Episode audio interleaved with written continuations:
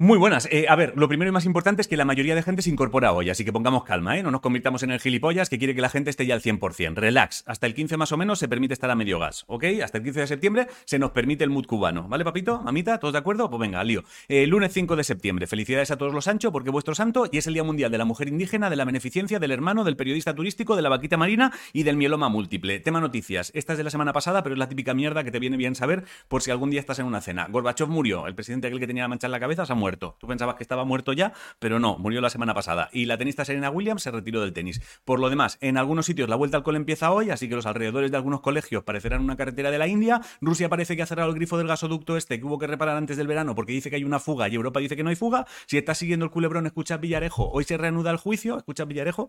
Suena agencia de detective rollo Mortadelo y Filemón, ¿eh? Escucha Villarejo, te escuchamos desde lejos. Y en Chile ayer votaron acerca de si renovar su constitución y ganó el no. En baloncesto, España palmó contra Bélgica. En la Liga de Fútbol Masculino, Madrid va primero, la femenina no ha empezado todavía y en alpinismo, un tío llamado Benjamin Bedrines batió un récord subiendo un 8000 en 7 horas y 28 minutos. Y en coche, Verstappen ganó lo que sea que se corriera ayer. En música, Shohei hace nada saca un tema, todo sentado, y el 23 de septiembre saca disco. Y en cines, acuérdate que tienes la peli de Dragon Ball. Y pasado mañana en Chiclana de la Frontera empieza un festival de cine realizado por mujeres. Generamma se llama. En ciencia, tema cáncer de pulmón. Buenas noticias. Un grupo de investigadores del Centro Nacional de Investigaciones Oncológicas ha descifrado la estructura de una proteína llamada RAF1 y podría ser clave para crear nuevos fármacos contra el cáncer de pulmón. Y en cosas del espacio, la NASA ha vuelto a retrasar el lanzamiento del cohete este que quieren mandar a la Luna. Eh, ahora dicen que en octubre, Artemisa 1 se llama. Yo iría pensando ya en el Artemisa 2, ¿eh? porque claramente el 1 es un puto desastre. En esports, ojo que por primera vez en la historia tenemos tres españoles en el Worlds, Flack, el Razor y el Yoya, uno en Mal Lío, otro en Fnatic y otro en G2, y de Gref ha dicho que el arranque de Dreamcraft se atrasa un poco, así que Rimcraft